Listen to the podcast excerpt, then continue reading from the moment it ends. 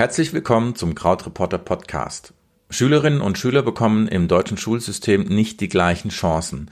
Das hängt davon ab, in welchem Elternhaus sie aufwachsen. Laut einer Studie des Deutschen Zentrums für Hochschul- und Wissenschaftsforschung studieren von 100 Kindern aus Akademikerfamilien 79 und von 100 Kindern aus Nicht-Akademikerfamilien nur 27 Kinder. Das ist erstmal nur eine trockene Zahl und um das zu überprüfen, hat sich unser Autor Ben Freiwald auf die Suche gemacht. Und zwar nach Lehrern und Mitschülern aus seiner Grundschulzeit. Guten Morgen, Bent. Guten Morgen, Martin. Ja, Bent. Für alle Hörerinnen und Hörer, die gar nicht wissen, wer du bist, sag mal kurz was zu dir. Wer bist du und was machst du? Äh, ich bin bei Krautreporter der Reporter für Bildung seit äh, März diesen Jahres und äh, ich studiere in Osnabrück Kognitionswissenschaften. Ähm, mittlerweile im Master, habe hier auch meinen Bachelor gemacht. Ähm, ja. Willst du selber mal Lehrer werden? äh, gute Frage. Äh, meine Eltern sind beide Lehrer ähm, und für mich stand relativ schnell äh, fest, dass ich auf keinen Fall Lehrer werden möchte. Hm. Ähm, ich war aber mal Lehrer, drei Monate lang Vertretungslehrer, hm. ähm, so als, äh, als Nebenjob in den Semesterferien. Hm. Ähm, deswegen, äh, es hat super viel Spaß gemacht, auf jeden Fall. Ähm, aber äh, wenn ich das jetzt so für die Zukunft äh, festlegen müsste, würde ich sagen, ich möchte nicht Lehrer werden, nein. Okay.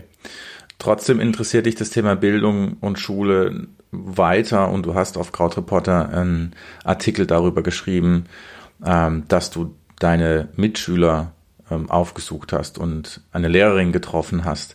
Was war die Motivation hinter dem Artikel? Was war dir wichtig?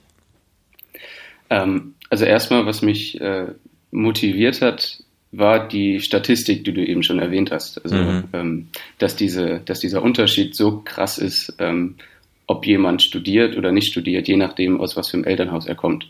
Mhm. Ähm, und da dachte ich, das kann ja eigentlich nicht sein. Und ähm, war ein bisschen empört und dann habe ich mich relativ schnell gefragt, wie ist das eigentlich mit den Kindern aus meiner Grundschule? Mhm. Ähm, weil wir waren schon eine, ich würde sagen, eine sehr diverse Klasse.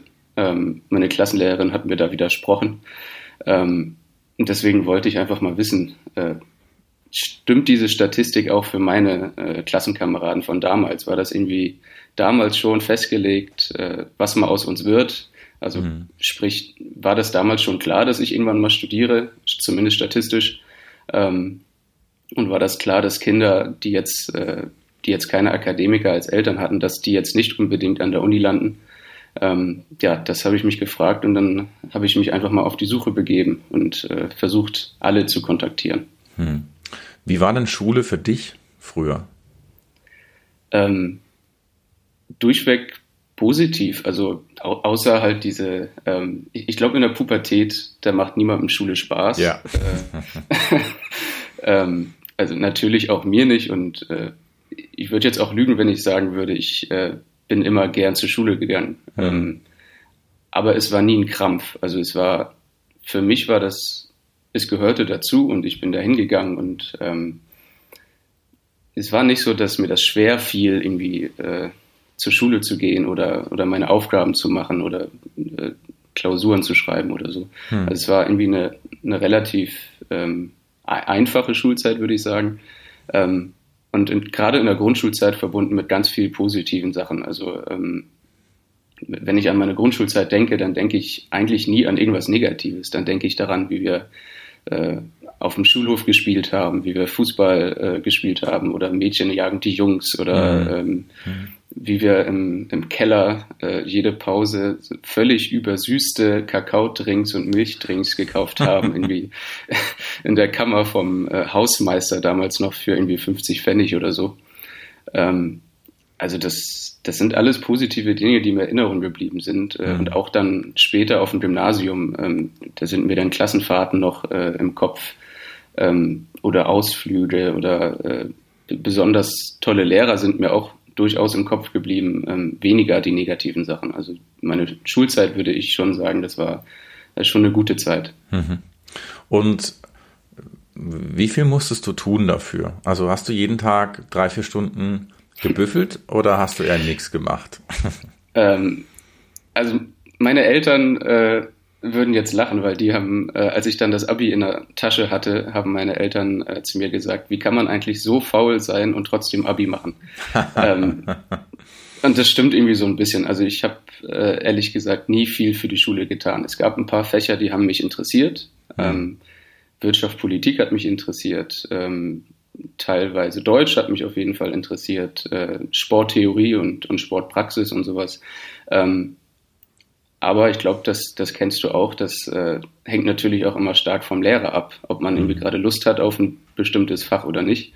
Ähm, und ich muss sagen, bei den meisten Fächern äh, hatte ich jetzt nicht die große Lust und war dementsprechend äh, ziemlich faul, auch was äh, Hausaufgaben angeht oder so. Also auf dem Gymnasium war das eher die Ausnahme, dass ich tatsächlich einfach mal eine, eine Hausaufgabe, äh, wie es geplant ist, irgendwie am Nachmittag äh, gemacht habe, um sie dann am nächsten Tag zu haben. Also hm. Dann war es eher so, dass ich die morgens noch schnell abgeschrieben habe oder, ähm, oder während der Stunde teilweise die noch mal eben schnell irgendwie versucht habe, dahin zu äh, kritzeln. Also es war eher so ein, äh, ja, so ein Durchkommen und nicht, äh, nicht versuchen, so viel wie möglich mitzunehmen. Mhm. Und du hast, um, um so ein bisschen nachzufühlen und rauszukriegen, ob es diese Chancenungleichheit gibt, da bist du ja, hast du ja eine, eine Reise gemacht in die Vergangenheit und hast ähm, auch deine Lehrerin getroffen oder eine Lehrerin. Was mhm. hat die gesagt und was hast du rausgefunden? Ähm, also ich habe meine Klassenlehrerin aus der Grundschule getroffen und ähm, also das war erstmal, äh, hat das total viel Spaß gemacht. Hm. Ähm, ich hatte sie im Laufe der Recherche dann ähm, von zu Hause aus, also meinem tatsächlichen Zuhause, das äh, ähm, ist so 150 Meter von meiner Grundschule damals äh, entfernt, ähm, habe ich sie angerufen und ihr erzählt, was ich vorhab. Und äh, sie war so die, der erste Satz war schon, äh, als wäre ich wieder damals in der Zeit, äh, hm. direkt ihre, ihre beruhigende Stimme wie damals zu hören. Ähm, das war schon irgendwie direkt dieses Feeling wieder. Und ähm, ja, dann war sie total kooperativ. Wir haben uns dann in einem äh, Café getroffen in Itzehoe und ähm, ja, dann äh, hat sie mir, also erstmal ging es ganz viel darum, äh, wer so in unserer Klasse war. Ähm, sie hat ein altes Klassenfoto mitgebracht, das hatte ich leider zu Hause nicht mehr gefunden. Mhm. Ähm, und dann haben wir ganz viel über die einzelnen Schüler geredet und ähm, manchmal auch darüber, äh, ob sie das einfach hatten oder schwer hatten. Ähm, und äh, ja, dann hat sich so ein Gespräch darüber entwickelt, äh, wie fair ist das denn eigentlich jetzt, äh, dass, dass man das als Akademikerkind so leicht hat wie ich. Und mhm. äh, da, da, hat sie schon direkt äh, mal gelacht und meinte dann, ja, also viel einfacher als sie kann man das ja wirklich nicht haben. ähm, hat sie ja irgendwie auch ein bisschen recht. Ähm, mhm. Genau, und äh, ja, dann, dann habe ich sie irgendwann auch gefragt, äh, ist, das, ist das fair, so wie das jetzt im Moment ist? Und ähm, was ich ganz interessant fand, ist, dass sie dann äh, direkt gesagt hat, äh, dass man nicht die ganze Schuld der Schule geben sollte. Mhm. Und ähm, das war jetzt ein, ein, Dreh, den ich nicht direkt im Kopf hatte. Also ich war irgendwie in das Gespräch gegangen, so ein bisschen äh, mit dieser Empörung, mit dieser Wut auf die Schulen. Das kann doch nicht sein, dass das so ist. Und dann hat sie dem so ein bisschen, äh, bisschen die Luft rausgenommen, was ich auch ganz gut fand ähm, weil sie auch gesagt hat, Bildung, das äh, ist nicht nur das, was in der Schule passiert. Äh, in der Grundschule bei uns waren das dann meinetwegen vier Stunden oder so hm. bis zwölf Uhr, äh, sondern eben auch alles andere, was dann passiert. Ähm, ich bin dann nach Hause gekommen zu meinen drei Geschwistern und, und meinen beiden Eltern. Ähm, andere Kinder sind in ganz andere Situationen nach Hause gekommen. Ähm, und äh, da passiert eben auch ganz viel, was uns prägt, äh, auch was, was Bildung angeht. Mhm. Jetzt stelle ich mir die Frage, warum haben es Kinder schwerer, die in Nicht-Akademiker-Familien aufwachsen? Was ist der tatsächliche Unterschied? Weil ähm, ich bin auch in einer Akademikerfamilie aufgewachsen. Meine Eltern sind beide studiert. Meine Mutter ist, ähm, war auch Lehrerin. Und es hat sich bei mir überhaupt nicht ausgewirkt auf ähm, mein schulisches Verhalten.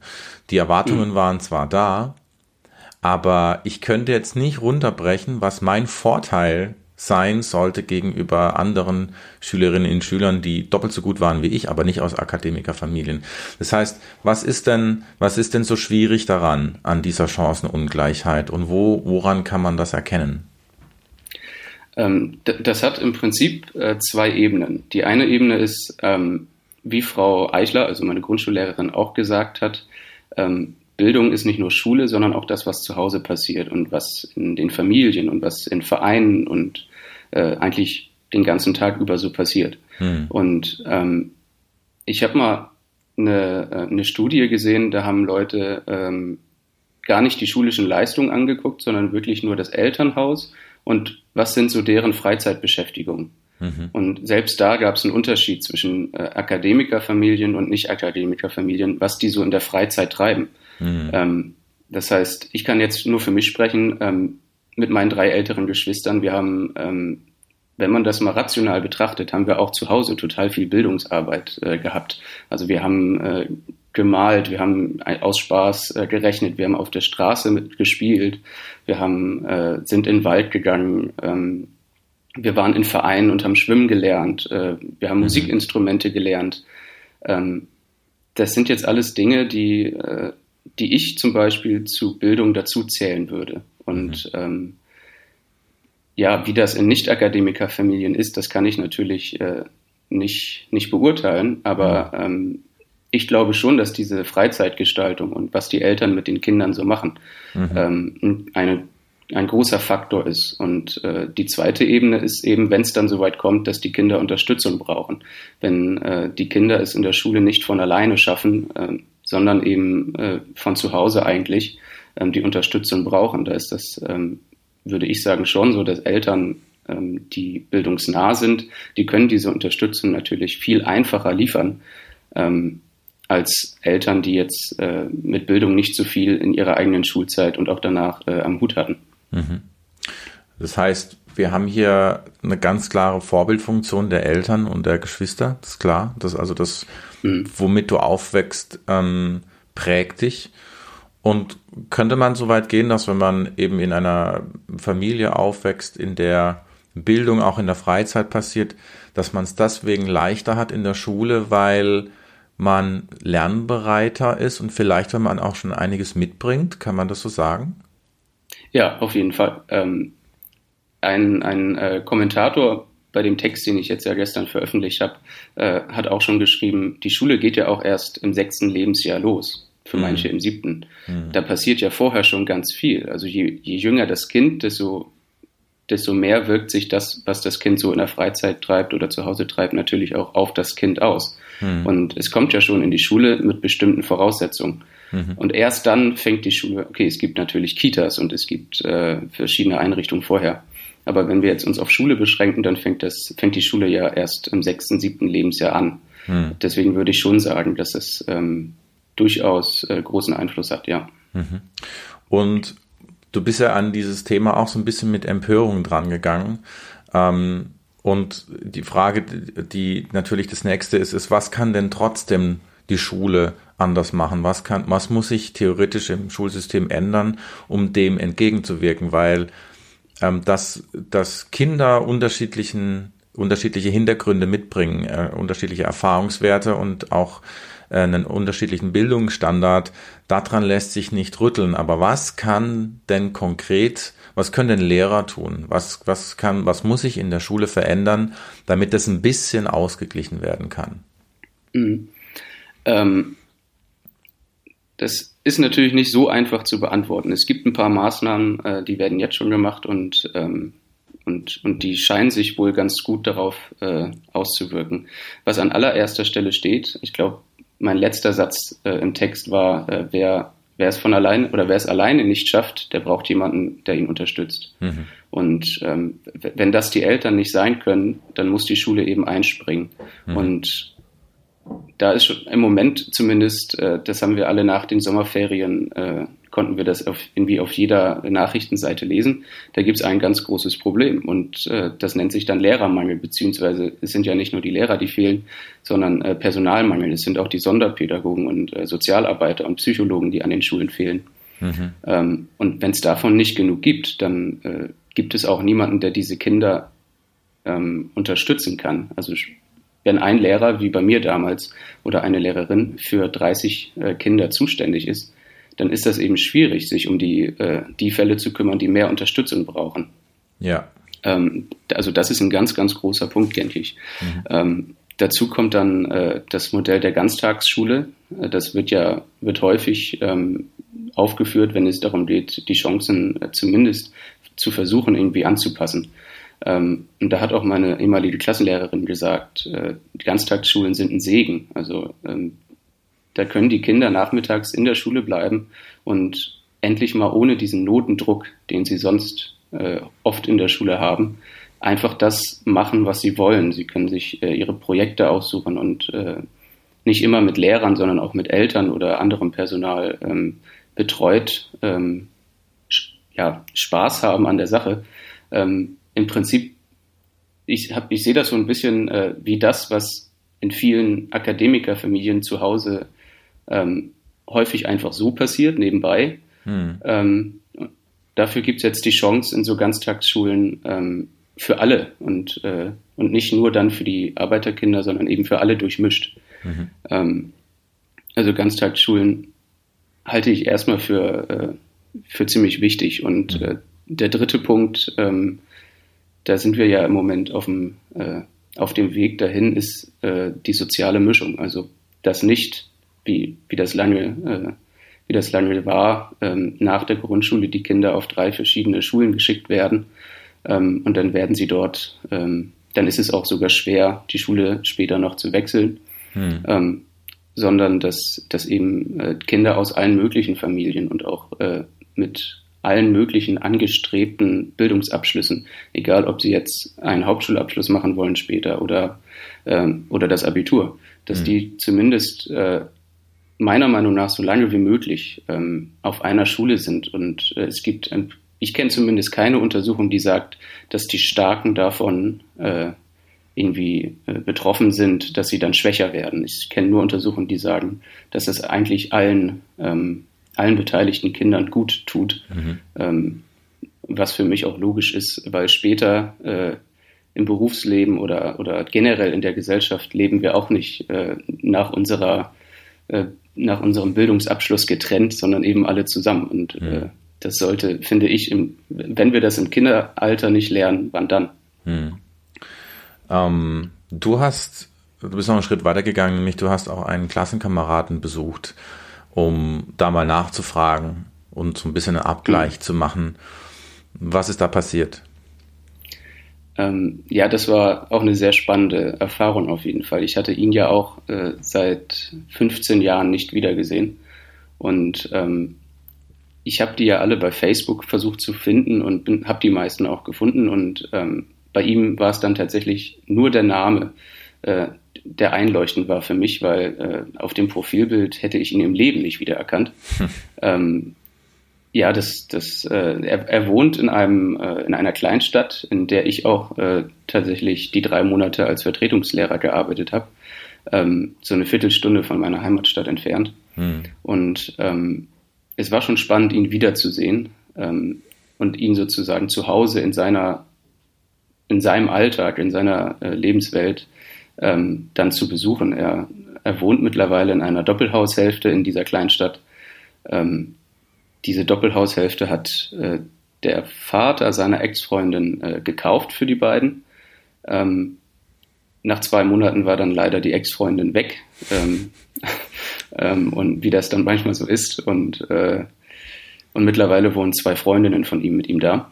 Mhm. Ähm, ja, er, er hat äh, nach der Grundschule ähm, ist er dann auf die Hauptschule gegangen, äh, während ich aufs Gymnasium gegangen bin. Und ähm, witzigerweise war das von den meisten so, die, äh, die auf die Hauptschule gegangen sind nach der Grundschule, die sind auf der Schule gelandet, wo mein Vater Direktor war.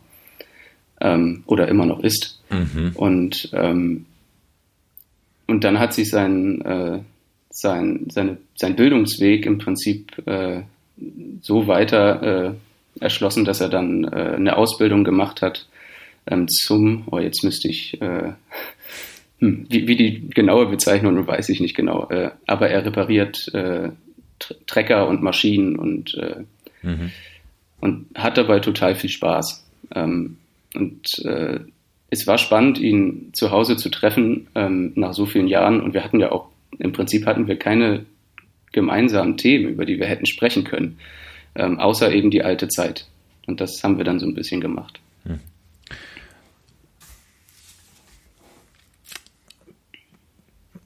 hast du, du hast ja, ähm, du sagst ja so ein bisschen, das ist unfair, dass äh, Schülerinnen und Schüler nicht die gleichen Chancen haben und hast es abgeleitet an dieser Studie oder an dieser Statistik. Mhm. Was ist daran unfair, wenn man nicht studiert? Beziehungsweise, warum muss man denn studieren? Kann man nicht mhm. auch einen glücklichen Lebensweg gehen, wie beispielsweise dein, äh, dein ehemaliger Klassenkamerad, indem man einfach eine Ausbildung macht nach der Schule und wenn man damit zufrieden ist, so weitermacht? Wo ist, wo sitzt denn eigentlich der Konflikt? Was ist das Problem? Äh, auf jeden Fall kann man äh, ein, glückliches äh, Leben haben, äh, wenn man nicht studiert. Das ist ja, äh, also ich finde es nicht unfair, dass ähm, nicht alle studieren können. Mhm. Das überhaupt nicht. Ich finde, es wird dann unfair, wenn nicht alle zumindest die gleiche Chance dazu haben. Und, ähm, und das ist ja im Moment, äh, ist ja im Moment ganz klar der Fall. Also wenn, mhm. wenn von 100 Akademikerkindern 79 studieren und von 100 Arbeiterkindern ähm, 27, dann ist das nicht so, dass das so eine, äh, ja, so, so eine Fall-zu-Fall-Sache ist. Jeder kann für sich selbst entscheiden und dann kommt das halt dabei raus, sondern das ist einfach äh, eine strukturelle Sache. Mhm. Ähm, und natürlich müssen nicht alle studieren, aber ähm, dass das für, also die, mit denen ich gesprochen habe, die nicht studiert haben, für die war das auch niemals äh, so eine Option. Also die haben da nicht mal drüber nachgedacht. Das war in deren, äh, in deren Erwartung für die Zukunft oder in, in, dem, was die sich so überlegt haben, was sie machen könnten. Äh, das hat da nie eine Rolle gespielt, ob die jetzt irgendwie mal studieren wollen oder nicht. Mhm. Ähm, und das finde ich schon ein bisschen äh, ein bisschen krass, wenn dann die Chancen so unterschiedlich äh, verteilt sind, dass das nicht mal eine Option ist für die. Mhm. Und du sprichst ähm, in deinem Artikel oft von guter und schlechter Bildung. Was ist denn deiner Meinung nach gute Bildung? ähm, ja, gar nicht so einfach äh, zu beantworten. Also was jetzt so der erste Impuls von vielen ist, ist dann äh, zu sagen, ähm, also sich so auf die schulischen Sachen zu beziehen. Also äh, jemand ist gut gebildet, wenn er ordentlich schreiben kann, ordentlich lesen kann, wenn er ordentlich rechnen kann, wenn er eine Allgemeinbildung hat.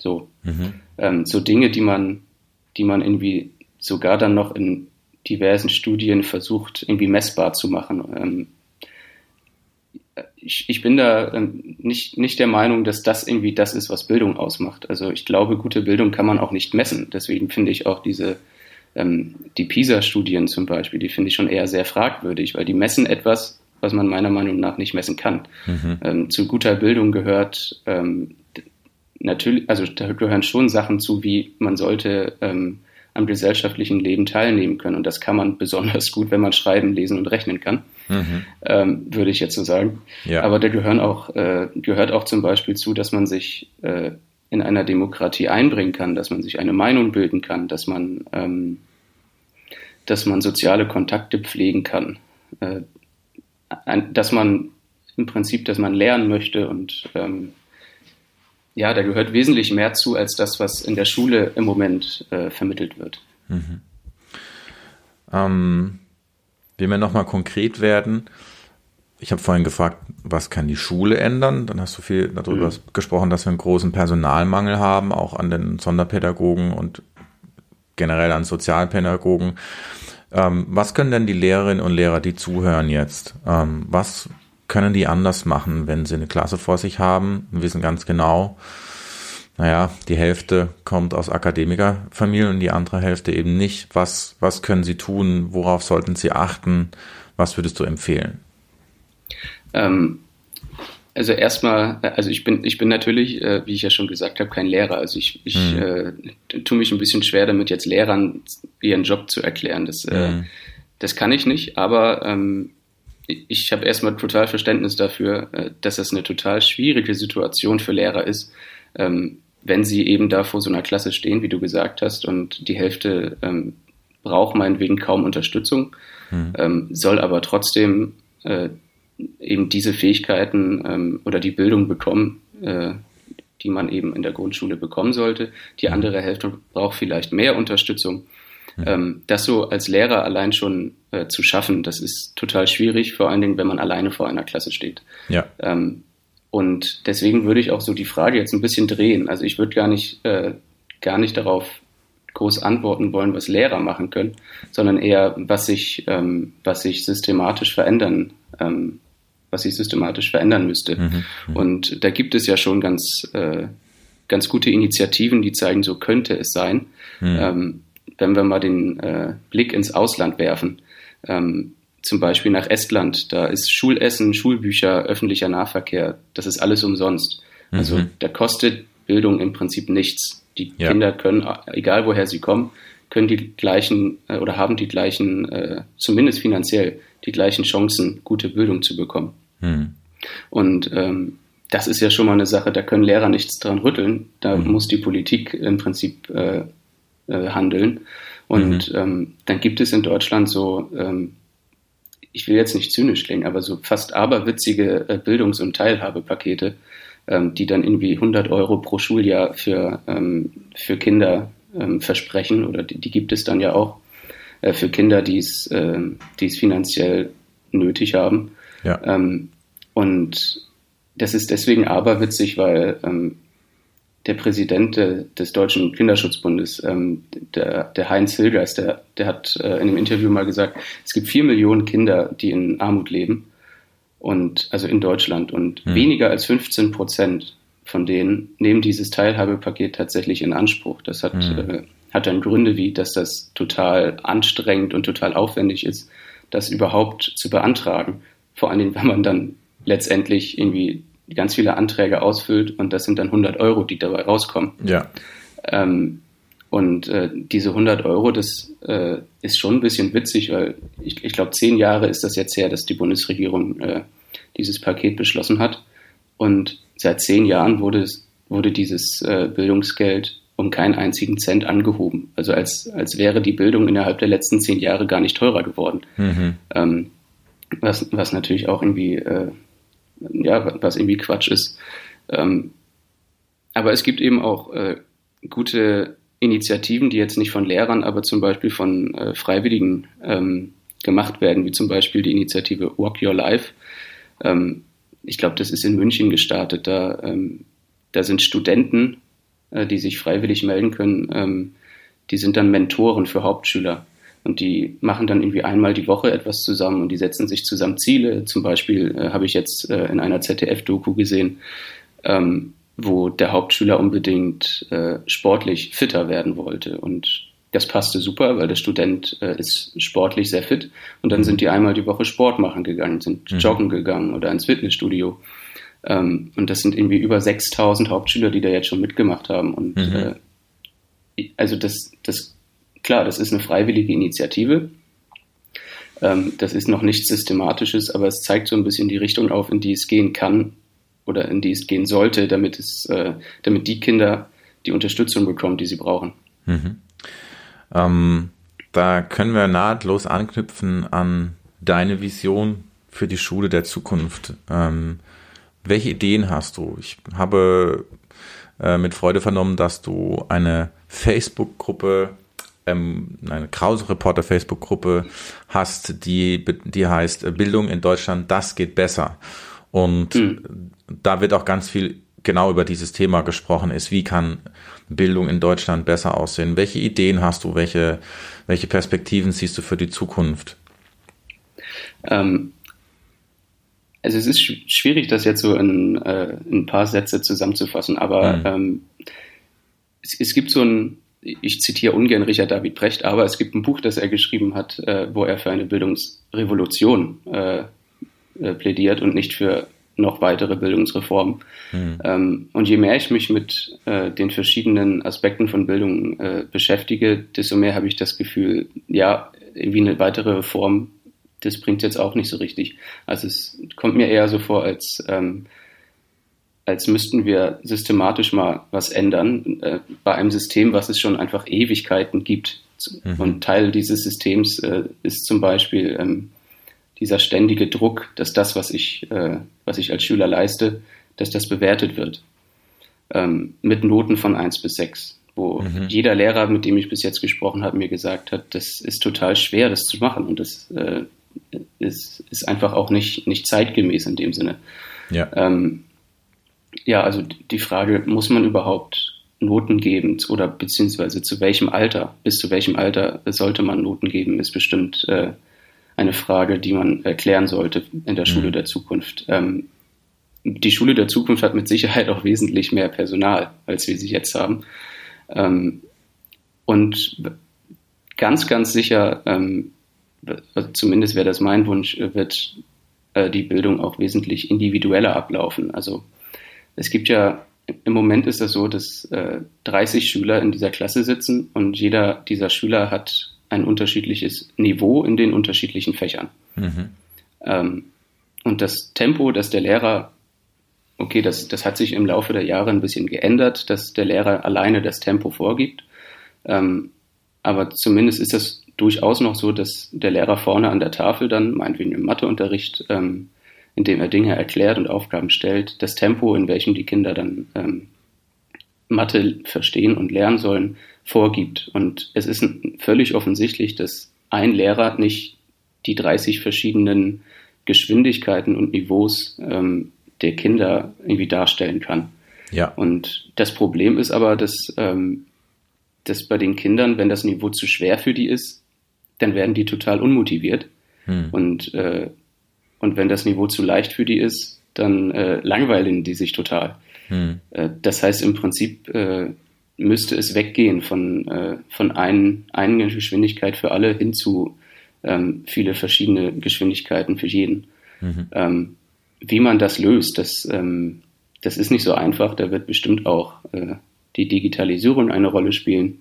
Da werden neue, ähm, neue Konzepte mit Einzelarbeit und Projektarbeit vor allen Dingen ähm, eine Rolle spielen. Die Frage ist ja auch, muss man in diesen Fächern, die es seit Ewigkeiten mittlerweile gibt, muss man in diesen Fächern unterrichten oder ist es nicht viel spannender, ähm, projektbezogen zu unterrichten? Mhm. Ähm, zum Beispiel Projekt Klimawandel, was hängt da alles mit zusammen? Ähm, dass man nicht ein Fach Physik hat und dann äh, hat man im nächsten, in der nächsten Stunde das Fach Deutsch und das hat natürlich überhaupt nichts miteinander zu tun im Moment ähm, und man stellt sich dann um ähm, da gibt es durchaus schon Ansätze, projektbezogenen Unterricht zu machen. Ähm, aber auch da äh, bin ich eher dabei, äh, Ansätze reichen nicht, äh, dann lieber dann lieber äh, das Einreißen, die Fächer und, äh, mhm. und tatsächlich mal ähm, und tatsächlich mal irgendwie von vorne anfangen und schauen, okay, wir machen das jetzt mal wirklich äh, komplett projektbezogen. Ähm, ja, das sind alles schon so klein, klein Sachen, ähm, über die wir natürlich auch in dieser Facebook-Gruppe dann noch, äh, bevor ich irgendwann dann äh, den, den Artikel dazu schreiben möchte, über die wir noch viel äh, diskutieren werden, auf jeden Fall. Mhm. Ähm, ja, weiß nicht, was äh, fällt dir eine Sache ein, die du auf jeden Fall äh, in der Schule der Zukunft, äh, ich kann dich direkt mal mit ins Boot holen, hier in die Gruppe sozusagen. Was muss sich unbedingt ändern? Also ich glaube, eine ich bin, bin selbst ähm, Pädagoge. Ich arbeite in einer 24-Stunden-Intensiveinrichtung für minderjährige, äh, unbegleitete Geflüchtete. Das heißt, es sind Geflüchtete, die ohne Eltern nach Deutschland gekommen sind. Und ähm, und was ich, ähm, was ich da beobachte, ist, wie schwer die Jugendlichen das haben, da irgendwie reinzukommen. Weil wir haben jetzt quasi die ganze Zeit von von ähm, Schülerinnen und Schülern gesprochen, die mehrheitlich aus dem deutschen Elternhaus kommen und eben da ist der Unterschied Akademiker, Nicht-Akademiker. Die Jungs fangen mit 15 an, Deutsch zu lernen. Und das ist was mhm. ganz anderes, weil du, weil von ihnen erwartet wird, dass sie sich so schnell wie möglich ähm, bilden. Und zwar auf Deutsch bilden. Und es kommt auch darauf an, wo so ein Jugendlicher herkommt. Ich habe viele aus Afghanistan, die ähm, auf dem Land groß geworden sind und da gab es sowas in vielen Fällen wie Schule, gab es gar nicht. Und mhm. mit diesem Hintergrund kommen die zu uns und dann wird die Messlatte sehr hoch gelegt und es wird erwartet, dass sie so schnell wie möglich Deutsch können, dass sie so schnell wie möglich schreiben können. Sprechen ist ja das Allerwichtigste.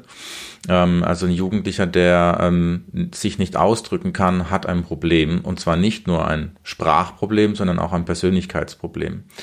Und was ich da feststelle, ist, dass viele Lehrerinnen und Lehrer überhaupt kein Gespür dafür haben, ähm, wie sie mit diesen Jugendlichen umgehen sollen.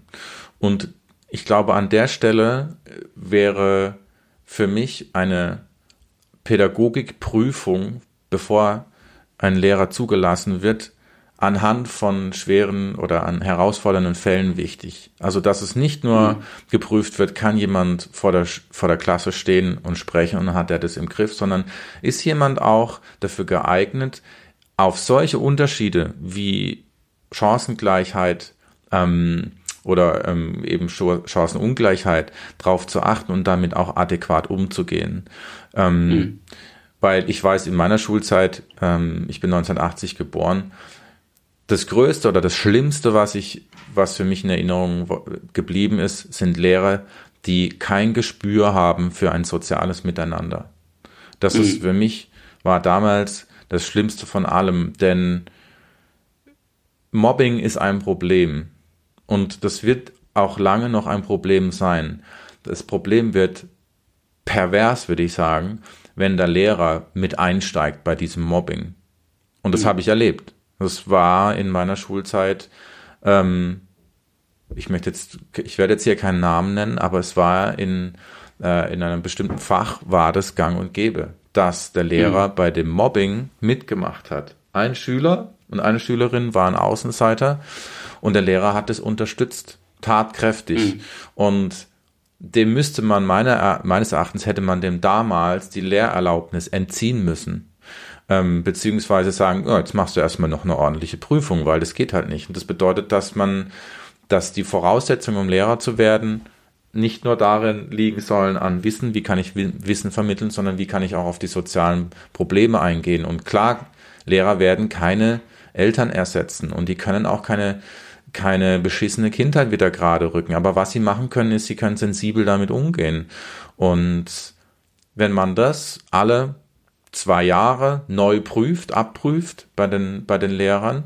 Das, dazu muss man natürlich auch das Geld haben. Aber ich glaube, wenn es einem Staat wichtig ist, dass ähm, alle Menschen oder alle Schülerinnen und Schüler gleich behandelt werden, dann werden in solche ähm, Initiativen auch Geld fließen, weil es lohnt sich langfristig. Ähm, mhm. Und das ist so meine große Bitte oder mein großer Wunsch an die Schule der Zukunft, ist, dass wir Lehrer äh, vor den Schülern haben, die auf Augenhöhe mit den Schülerinnen und Schülern umgehen und die Missstände nicht nur aufzeigen können, sondern auch ein bisschen handlungsfähig sind. Ähm, mhm. Und dazu gehört nicht mal, also es gibt, ich hatte auch Lehrer, die beim Mobbing nicht gemacht haben, aber die emotional so kalt waren, dass du beinahe Angst gekriegt hast, wenn die den, äh, das Klassenzimmer betreten haben, weil sie mit einer sehr starken Autorität aufgetreten sind. Und es gab keinen, ähm, keinen Lehrer, der dich verstanden hat, sondern das war, ähm, das waren Lehrer, die in allererster Linie ganz klar vorgegeben haben, das ist das Wissen, das müsst ihr lernen, wie ihr da hinkommt, ist mir egal und das sind die Hausaufgaben. Das heißt, du hattest gar mhm. keine Beziehung zu dieser Person. Und auch da komme ich zurück zu meinem Punkt, soziales Feingefühl und Miteinander, Augenhöhe, das sind Dinge, die ich habe hab ich in meiner Schulzeit selten erlebt. Und mhm. ich habe automatisch die Lehrerinnen und Lehrer gemocht, bei denen ich das Gefühl hatte, die mögen mich ein bisschen. Das muss nicht viel sein, aber die mögen mich ein bisschen. Und ja. schon hatte ich zum kompletten Fach, das sie unterrichtet haben, einen ganz anderen Zugang. Bestimmte Fächer habe ich einfach, du hast vorhin gesagt, es kommt auf den Lehrer an, ne? Für bestimmte Fächer habe ich einfach nichts gemacht, weil, weil ich gewusst habe, der Lehrer interessiert sich überhaupt nicht für mich. Das ist ihm völlig mhm. egal. Also ist es mir auch egal. Und ja, das ist, das wäre meine Idee. Was hältst du davon? Ähm, das ist natürlich, äh, also ich, wenn ich das mal aus der politischen äh, Perspektive jetzt anschaue, dann ist das äh, so ein bisschen ein Balanceakt. Im mhm. Moment zumindest. Äh, in der Situation, in der wir uns befinden, mit diesem mittlerweile ja echt krassen Lehrermangel. Ähm, es gibt, glaube ich, eine also ein, von einer Universität weiß ich das. Ich, jetzt müsste ich überlegen, welche das ist. Es könnte die Uni Siegen sein. Hm. Ähm, dass es da, bevor die, äh, die Schüler ein Lehramtsstudium beginnen, dass es da, dass man sich freiwillig für einen Eignungstest äh, oder Eignungsworkshop, Seminar ähm, anmelden kann. Hm. Und äh, dass einem dann die, die Professoren, die dafür zuständig sind, ähm, nach diesem Seminar sagen, ob sie denken, dass du als Lehrer geeignet bist oder nicht. Mhm. Ähm, das gibt's aber eben total selten und ähm, auf, auf der, also natürlich wollen wir, dass, äh, dass die Lehrer die bestmögliche Ausbildung und natürlich wollen wir auch äh, bekommen und natürlich wollen wir auch, dass, ähm, dass nicht einfach jeder, der denkt, ja, Lehrer sein, das, äh, das ist ein sicherer Job, das mache ich jetzt einfach mal, ähm, dass da nicht einfach jeder sagen kann, äh, das ist jetzt mein Beruf. Ja. Ähm, und gleichzeitig gibt es dann, äh, ich weiß nicht, wie sie heißt, aber die Bildungsministerin von äh, Mecklenburg-Vorpommern, ähm, die neulich im Interview im, ich glaube, im Morgenmagazin gesagt hat, ähm, dass man im Zweifelsfall, äh, dass die Universitäten auch, was, was den Lehrermangel angeht, eine Verantwortung haben äh, und dass man im Zweifelsfall auch dafür sorgen muss, dass äh, die Hürden, die es gibt, Lehrer zu werden, äh, mal ein bisschen niedriger werden, so ungefähr. Also sprich, dass hm.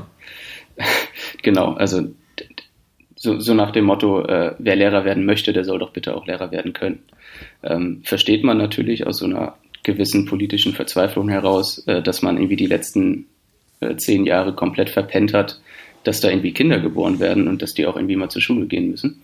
Hm. Ähm, aber es ist, äh, es ist so ein, so ein Balanceakt zwischen, wir haben viel zu wenig Lehrer und wir wollen aber, dass die, die wir haben, äh, so gut wie möglich ausgebildet sind. Ähm, vor allen Dingen, wie du jetzt auch sagst, äh, auf pädagogischer Ebene und auf sozialer Ebene. Ja. Ja, mit Sicherheit. Ich kann mir vorstellen, dass es ist halt eine Forderung, die ich stelle und die zu erfüllen bedeutet, dass man an anderen Stellen in ähm, Kapazitäten ähm, zusammenstreichen muss. Und wenn das dann bedeutet, Leider, dass ja. man insgesamt weniger Lehrer hat, die überhaupt zugelassen werden, wo es sowieso schon einen, einen Mangel gibt an Lehrpersonal, ähm, dann weiß ich nicht, wem man da hilft, weil die Lehrer, die dann unterrichten, müssen ja auch mehr machen. Und das ist ja auch ein Stress, den man aushalten muss. Und ähm, ja. ich weiß nur eins, es ist vielleicht jetzt ein bisschen radikal, aber ich hätte damals lieber keinen Geschichtsunterricht gehabt, und auch keinen Lehrer dafür gebraucht, als mit diesem Lehrer. Also das ist, mhm. ich weiß natürlich, dass es nicht umzusetzen ist, weil es bestimmte Voraussetzungen gibt im Schulsystem, die erfüllt werden müssen. Aber lieber verzichte ich auf auch äh, auf Fächer, die nicht unbedingt wichtig sind. Also ähm, wo, wo ich sagen würde, ein Jugendlicher kann auch überleben, wenn er in Chemie keine Bildung hat. Das kommt super mhm. klar, wenn wenn jemand Mathe, Deutsch, Englisch, Sprachgefühl, Sport und ähm, noch andere Fächer drin hat, passt es für mich. Aber ähm, ein Lehrer, der quasi mh, mm, destruktiv für die komplette Klasse ist, macht für mich mehr kaputt als keiner, weil das ja für mich ist heute Geschichte ein rotes Tuch weil dieser Lehrer hat für mich dieses Fach kaputt gemacht. Den hatte ich jahrelang. Das hat auch nicht gewechselt. Er war der Einzige an der Schule, der das machen konnte. Er war auch noch der Rektor. Und für mich ist dieses Fach tot. Und heute mhm. gucke ich ab und zu drauf, was man so über Geschichte lernen und lesen kann und bin erschrecke vor mir selber, weil ich merke, das macht mir unfassbar viel Spaß. Ich habe total ja. Bock da drauf. Und ja, klar, es ist, es ist, es wird keine Lösung vom Himmel fallen. Ich denke aber, manchmal tut's auch kein Lehrer und damit macht man auch nichts kaputt. Natürlich kann man mhm. das so nicht umstellen, das ist mir schon klar. Ähm, aber das wäre mein einziger Lösungsansatz. Der ist wahrscheinlich ähm, nicht umzusetzen. Äh, ja, das kann ich jetzt so äh, nicht beurteilen, das ist natürlich schwierig. ja. ähm, aber einen Bogen möchte ich nochmal äh, noch machen äh, zu der Rolle der Lehrer, ja. ähm, die jetzt nicht, nicht unbedingt mit ihrer, ähm, mit, mit ihrer pädagogischen Fähigkeit im Einzelfall äh, zu tun hat. Ähm, aber ähm, die, die, oder der Job des Lehrers hat sich ja schon heftig verändert innerhalb der letzten Jahre. Mhm. Und das hat viel mit du hast eben schon über, äh, über die Kinder geredet, die nicht äh, deutsch sind, sondern äh, kaum Deutsch sprechen. Also das hat viel mit Integration zu tun, aber auch viel mit, mit der Inklusion, mhm. äh, die ja immer mehr jetzt äh, an deutschen Schulen stattfindet. Also eben, dass äh, Kinder mit und ohne Lernschwäche oder Lernbehinderung äh, oder körperlicher ähm, äh, Einschränkung, dass eben alle Kinder zusammen lernen mhm. äh, an der gleichen Schule. Und, mhm. ähm, und das ist, das ist schon schwierig für die Lehrer, äh, die darauf nicht vorbereitet sind, ähm, die das vielleicht äh, zwar unterstützen, aber die in ihrer Ausbildung selbst vor 20 Jahren oder wann auch immer darauf gar nicht vorbereitet wurden. Und ähm, meine Mutter ist äh, mittlerweile Schulleiterin von einem Förderzentrum, die sagt immer, äh, bei der Inklusion sind wir einfach äh, ins kalte Wasser geworfen worden. Also es mhm. wurde beschlossen und dann wurde es gemacht und irgendwie wusste aber niemand so richtig, ja und wie jetzt? Wie soll das alles funktionieren? Ähm, mhm. Und dieses, wie soll das alles funktionieren, das, das erarbeiten sich jetzt im Prinzip äh, die Leute, die Lehrer, die Politiker, alle möglichen äh, mhm. erst im Nachhinein, nachdem das jetzt alles schon äh, angeleiert wurde. Mhm. Ähm, und deswegen kann ich schon, äh, schon verstehen, dass Lehrer ähm, zumindest was diese neuen Herausforderungen angeht, dass die es da echt nicht leicht haben. Hm. Ja. ja, ich, ich glaube auch, dass das ähm, äh, ein Prozess ist, der, in dem jetzt quasi das Schulsystem ist und der wird wahrscheinlich Jahrzehnte dauern. Aber wenn man ja. da mal ist, hat man einen neuen Standard gesetzt und der Weg ist steinig und schwer, das glaube ich schon. Also vor allem, wenn man ähm, als, als Lehrer oder Lehrerin von heute auf morgen alles umstellen muss. Ähm, mhm.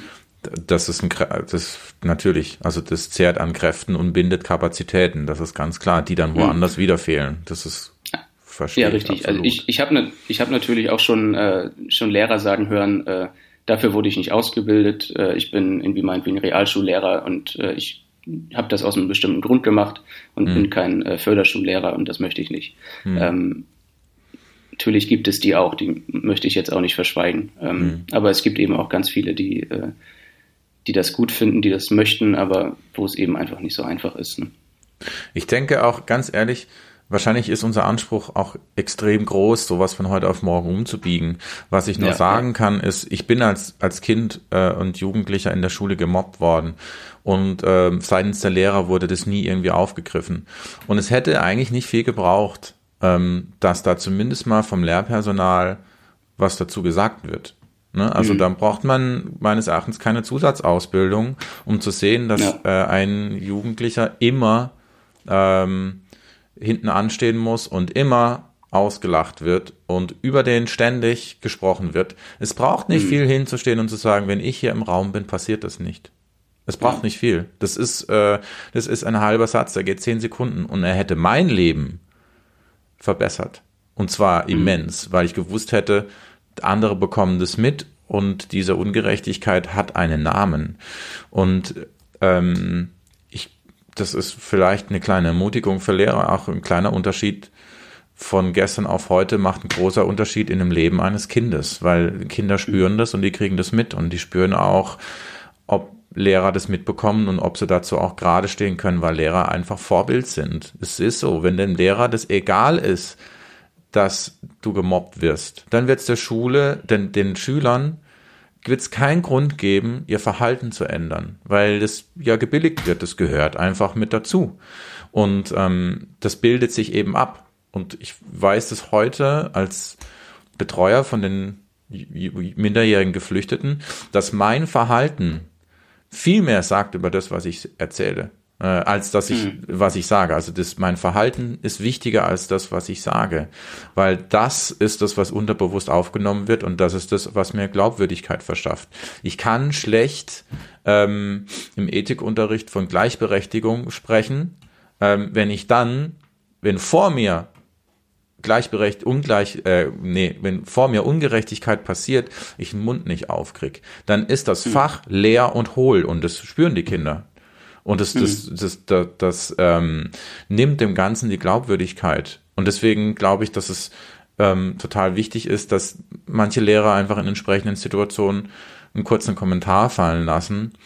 Ähm, das macht schon viel aus. Mhm. Ja. Hattest du Ethikunterricht? Äh, ja. Ah, spannend. Und zwar war komisch, es war komisch. Ja, es war, mhm. also es war für alle, die keine Lust auf Rallye hatten, äh, gab es mhm. einen Ethikunterricht und ähm, das war genauso trocken. Also ich kann dir bis heute nicht sagen, um was es wirklich ging in diesem Fach. äh, äh weil es war einfach, ich, ich kann, ich kann's, ich, ich hätte dir es damals auch nicht beantworten können, weil, mhm. äh, und ich glaube, das steckt so viel Potenzial drin in so einem Fach, aber es, keine mhm. Ahnung, es war, war irgendwie so eine Nullnummer. Naja. Ähm, ich glaube, wir haben viele Themen äh, angeschnitten, die wichtig sind. Und ähm, ich möchte jetzt erstmal an unsere Hörerinnen und Hörer appellieren. Wenn ihr Lust habt, ähm, mitzuverfolgen, wie Bildung in Deutschland besser gehen kann, dann schaut mal auf Facebook in die äh, Krautreporter-Gruppe Bildung in Deutschland, das geht besser. Da könnt ihr Mitglied werden. Und was ihr auch machen könnt, ist ähm, auf krautreporter.de den Artikel von Bend lesen, weil dieser Artikel noch mehr in die Tiefe geht und ins Detail geht. Und wir wissen jetzt, dass ähm, Bend unser Reporter für Bildung ist bei Krautreporter. Ähm, Bent, wie sieht's denn in Zukunft aus? Du wirst das Thema weiter verfolgen. Hast du schon mhm. Themen im Kopf ungefähr? Auf was können wir uns einstellen? Kannst du was verraten oder ist es viel zu früh? Ich kann äh, auf jeden Fall was verraten. Ähm, äh, mein nächster Text, äh, der der ist so für in, in circa zwei Wochen äh, schon geplant. Der, ähm, da möchte ich der Frage nachgehen, warum gibt Deutschland im internationalen Vergleich eigentlich so wenig für Bildung aus?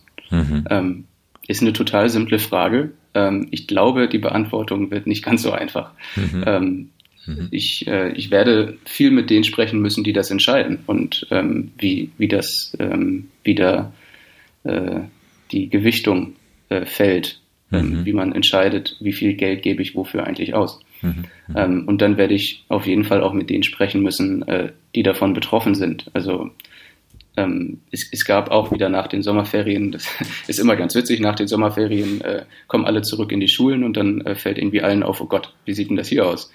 ähm, so ganz überraschend. Äh, und äh, irgendwie wird die Zahl des Investitionsstaus äh, wird immer größer. Ähm, irgendwie in meinem letzten Artikel, den ich äh, darüber äh, geschrieben habe, ich glaube, der war im April oder so, äh, da waren es noch 32 Milliarden, mittlerweile sind es irgendwie 46 Milliarden, äh, die da eigentlich investiert werden müsste ähm, in, in den Schulbau oder in die Schulsanierung. Hm. Ähm, also also das, das Thema Geld äh, ist gerade, was Bildung angeht, in Deutschland ähm, ein total wichtiges weil es fehlt halt an allen Ecken und Kanten. Mhm. Ähm, mhm. das wird so mein nächster, äh, mein nächster Text. Ähm, und ein langfristiges Projekt, hast du ja eben auch gesagt, äh, ist eben diese Schule der Zukunft. Ähm, und ein Text, auf den ich mich sehr freue, ähm, wo ich jetzt noch nicht viel verraten möchte, was da, mhm. äh, was da alles drin steht. Ähm, aber äh, das wird dann ein verständlich erklärt Text ähm, zu diesem großen Thema, was wir eben schon angeschnitten haben, zum Thema Inklusion. Mhm. Ähm, und ich, also da freue ich mich sehr drauf. Das ist, glaube ich, ein sehr wichtiges Thema und ähm, ja, das sind so die, die Sachen, die ich auf jeden Fall in, in naher Zukunft vorhabe. Super. Ja, Ben, dann danke ich dir mal für das Gespräch. Ähm, ich danke dir. Und ja, bin gespannt auf die Schule der Zukunft. das sind wir alle. Tschüss. So, ciao.